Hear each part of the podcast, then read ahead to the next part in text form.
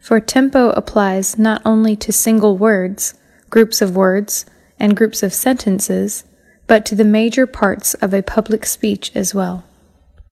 在今天的句子中，需要注意的第一个单词，tempo，节拍、速度、拍子。第二个单词，apply，申请、应用。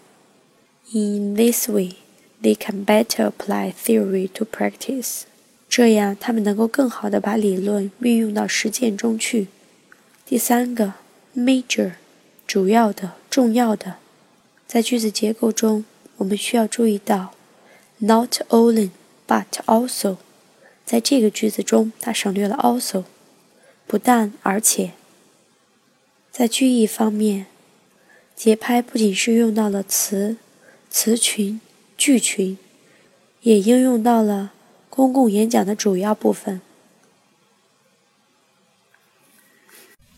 For tempo applies not only to single words, groups of words, and groups of sentences, but to the major parts of a public speech as well. Thank you. We are at 智也英语。